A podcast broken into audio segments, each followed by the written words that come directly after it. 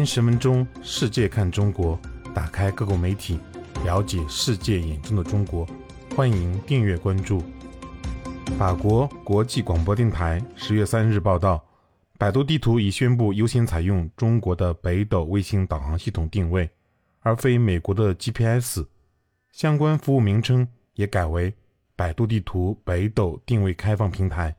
北斗卫星日定位量突破千亿次。报道称，目前共有四个全球性的卫星导航系统，分别是美国的全球定位卫星 GPS 系统、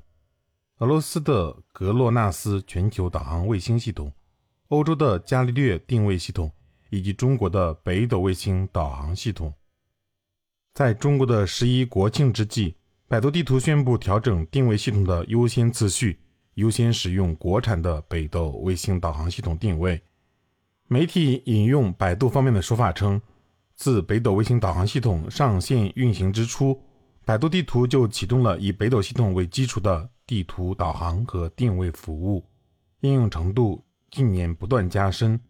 在北斗的加持下，百度地图的数据安全性、可靠性进一步提升。